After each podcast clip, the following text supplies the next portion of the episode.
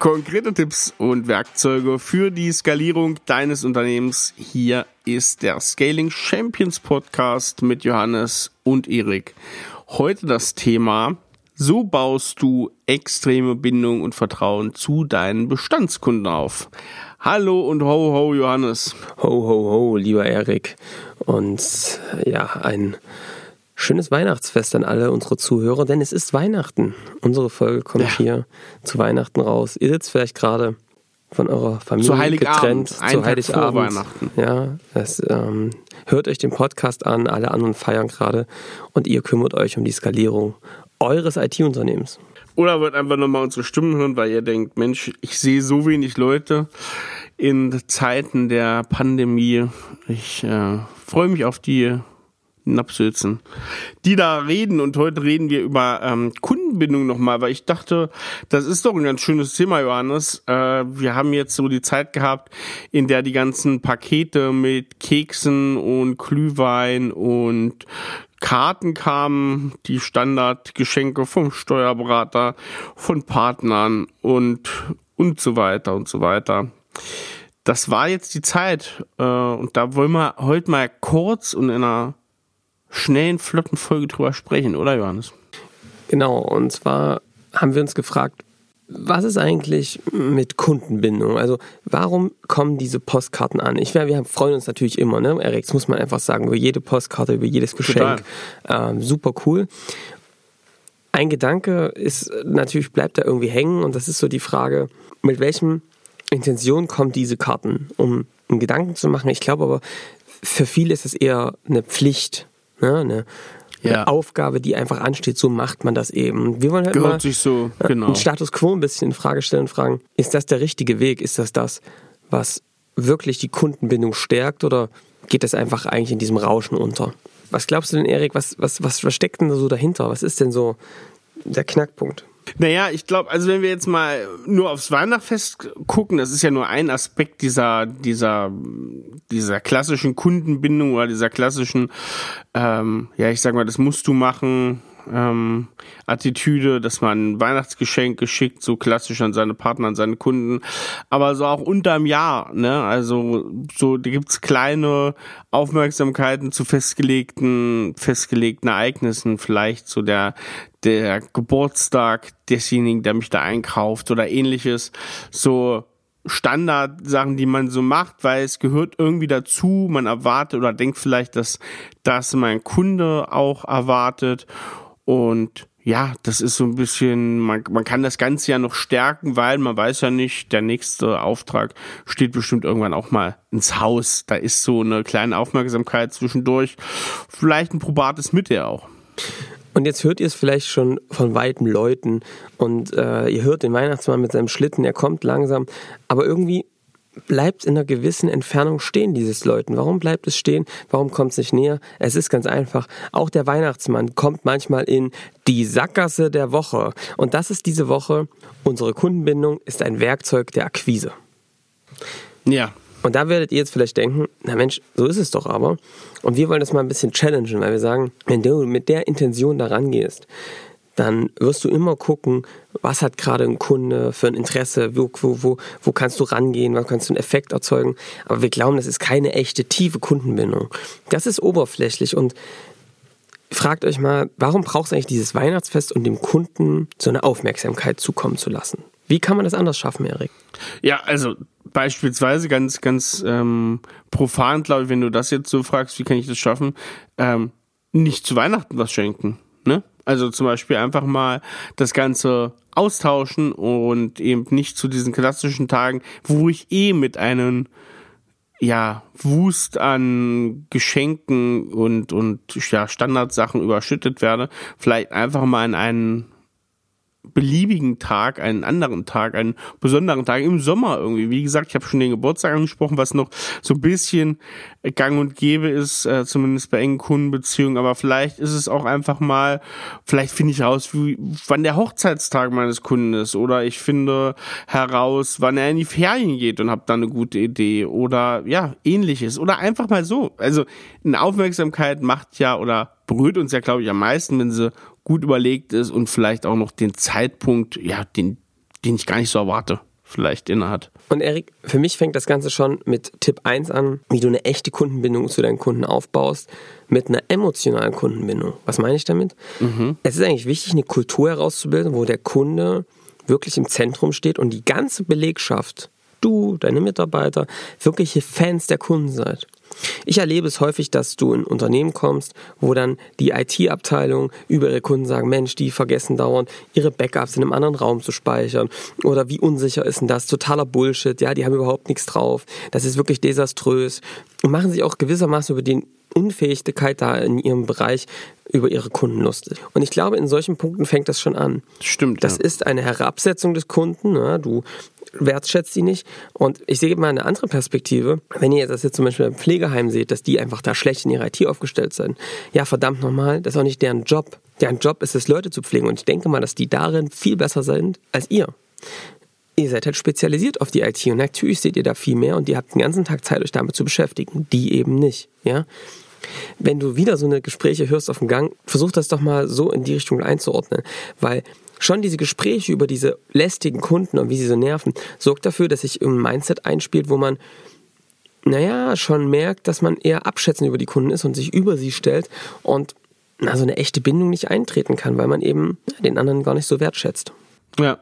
Ich glaube, was so ein gutes, so Pi mal Daumen, wie kann uns das abschätzen, was, was geht und was nicht, was sozusagen intern gesagt werden kann, die Sachen, die man seinen Kunden auch ins Gesicht sagen würde, ich glaube, das ist genau die richtige Tiefe, die man auch gehen kann, weil eine fachliche Kritik oder auch vielleicht eine Kritik an der Einstellung, das ist ja durchaus was, was auch intern in Gesprächen über den Kunden durchaus Sachen sind, die da gesagt werden können, aber das würde ich ja meinen Kunden auch sagen.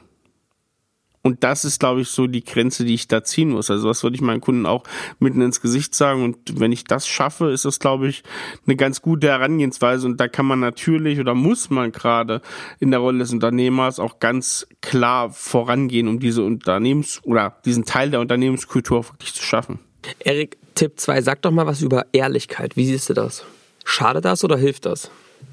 Hilft total. Also ich, ich glaube, wir können da aus ähm, einer relativ großen, also wir haben dann relativ großen Erfahrungsschatz. Das ganze Thema Ehrlichkeit ist ja bei uns so ein Thema, was wir sehr leben. Wir kritisieren durchaus unsere Kunden, wenn das, was ich eben angesprochen habe, solche Sachen sind wie Einstellung oder auch von der ja, von der, von, von der Herangehensweise, wo wir wirklich sagen, okay, da ist vielleicht viel gesprochen, aber nicht viel umgesetzt, wie man das immer so, wie man das so sagt, also große Töne gespuckt, aber am Ende kommt nicht viel bei raus oder da ist alles ein bisschen schön geredet vielleicht.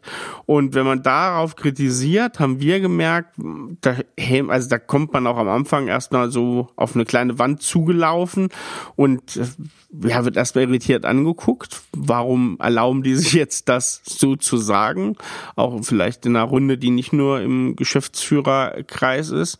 Und man merkt aber ganz schnell, das ist oft das beste und probateste Mittel, um ja, richtige Veränderungen zu erzielen. Also viele sagen uns auch danach, nach den Projekten, dass das eine der wichtigsten Grundvoraussetzungen war, dass das funktioniert hat, dass wir ganz offen und ehrlich waren. Und ich glaube, das ist so ein Punkt, das unterscheidet dann halt so jemand, ich sag mal ganz böse, ein Dienstleister, der eher so eine Art Speichellecker ist und denjenigen, wo du wirklich weißt, hey, ich weiß genau in meiner Thematik, woran ich bei dem bin. Und der weiß genauso über mich, wie ich darüber denke. Und das ist schon wichtig, sehr, sehr wichtig. Genau, also man braucht natürlich eine Ebene, die man vorher auch geschaffen haben muss, durch Vertrauen, durch auch die Frage, ob man Feedback geben kann.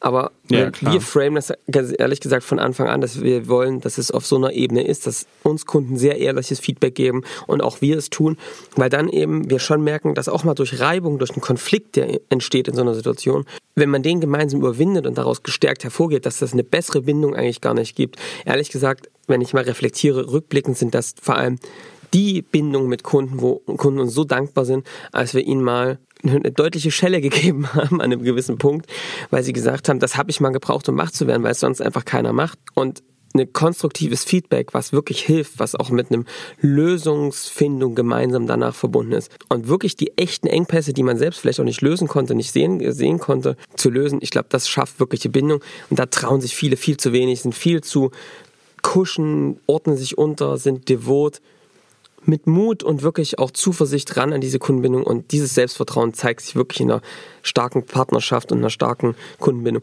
Denkt doch mal an euren Freundeskreis. Wer sind denn eure Freunde? Diejenigen, die euch immer gut zusprechen oder diejenigen, mit denen ihr euch auf Augenhöhe reiben könnt? Ja? Ja. Und da, du hast es gerade schon gesagt, das muss man aber echt doch mal unterstreichen, dass man selber natürlich genauso das auch ab kann. Ne? Also wir haben einen total standardisierten Aufbau unserer Dienstleistung, aber natürlich hat man immer mal Sachen, die, die natürlich feedbackwürdig sind und wo auch konstruktive Kritik total gefragt ist. Und das ist natürlich auf der anderen Seite genau so wichtig und das ähm, das ist ja keine Einbahnstraße, so eine Kundenbindung. Und man merkt total auch die Kunden, die einen da vielleicht selber weitergebracht haben, die, den, zu denen hat man auch nochmal ein ganz anderes Verhältnis. Also das ist in beide Richtungen ähm, total wichtig. Wo mir gerade was bei Kundenbindung einfällt, möchte ich nochmal einen kurzen Einschub machen, Erik. Ähm, Mitarbeiterbindung ja. ist auch sehr wichtig, deswegen grüße ich an dieser Stelle Vincent Jensch.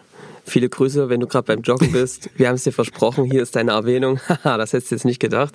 So, wir machen mal weiter mit ähm, Tipp 3, Erik. Belohne deine Kunden. Belohne deine Kunden ist genau sowas, dass man den nicht nur zeigt, ja, hier zu Weihnachten, das ist eigentlich das, was ich am Anfang schon gesagt habe, das ist jetzt hier eher so gang und gäbe, dass ich dir jetzt ein paar Kekse schicke, sondern die auch mal auszeichnen für Erfolge. Also ja, die geben euch Geld dafür, dass ihr mit ihnen zusammenarbeitet und natürlich auch geben die euch Geld für die Erfolge, die sie erzielen und diese, in denen sie weiterkommen.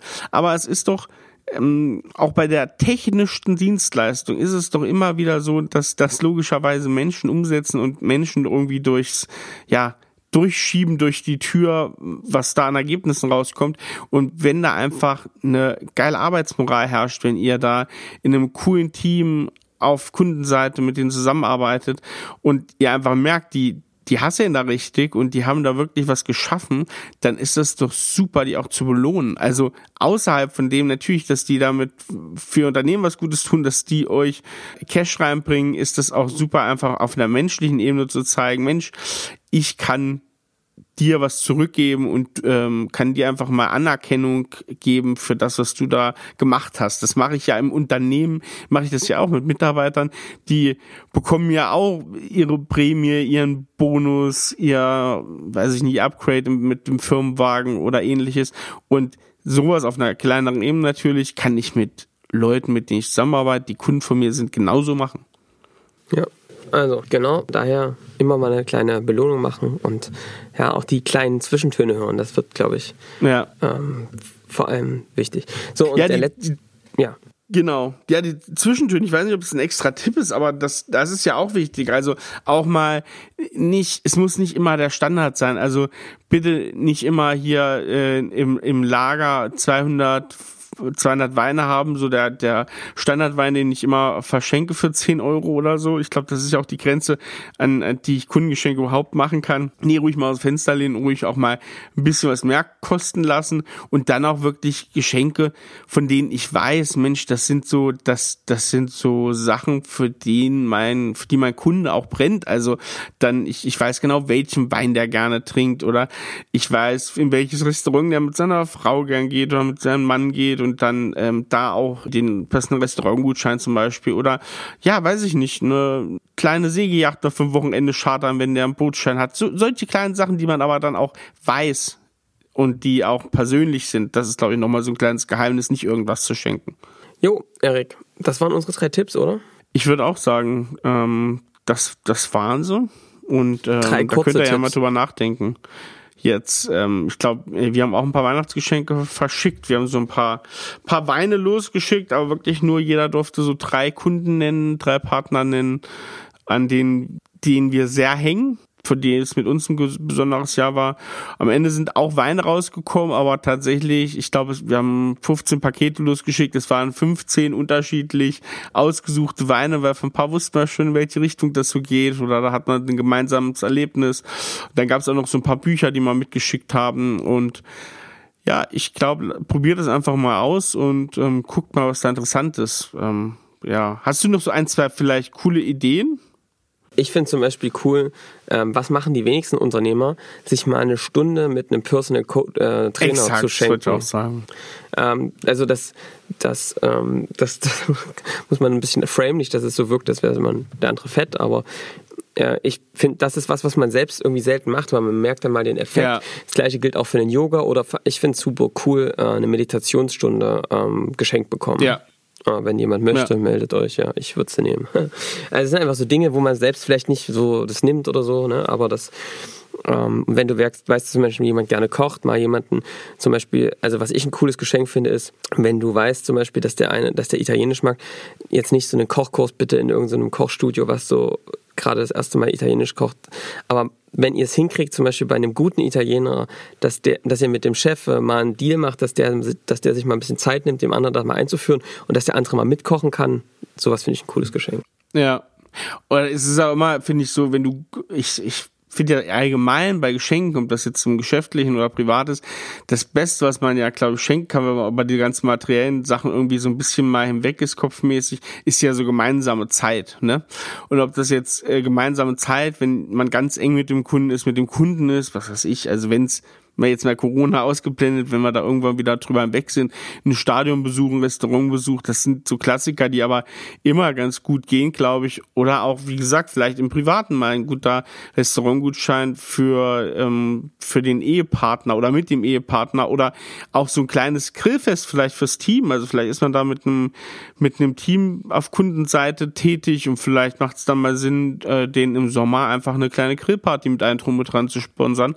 Äh, ist auch einfach, glaube ich, eine ne coole Sache. Da geht es, wie gesagt, gar nicht um das Monetäre irgendwie, dass die sich selber da eine Grillparty hinstellen können, ist schon klar. Aber es geht darum zu sagen, Mensch, ähm, man hat sich da Mühe gemacht, hat das organisiert und da steckt ein bisschen was dahinter. Das ist, glaube ich, der Punkt. Genau. Ja, Johannes, Top. dann würde ich sagen, war das so ein bisschen unsere letzte unsere letzte Amtshandlung hier vom Jahreswechsel. Wie gesagt, wir haben ja gesagt, wir werden zum zu Silvester gibt's noch mal eine Folge, da werden wir uns noch mal um die berühmt-berüchtigte Silvesterstrategie beschäftigen. Deswegen ist es, äh, wie gesagt, ihr wollt auch, ihr seid jetzt vielleicht gerade vom Weihnachtsspaziergang so langsam wieder am Einbiegen Richtung, Richtung zu Hause.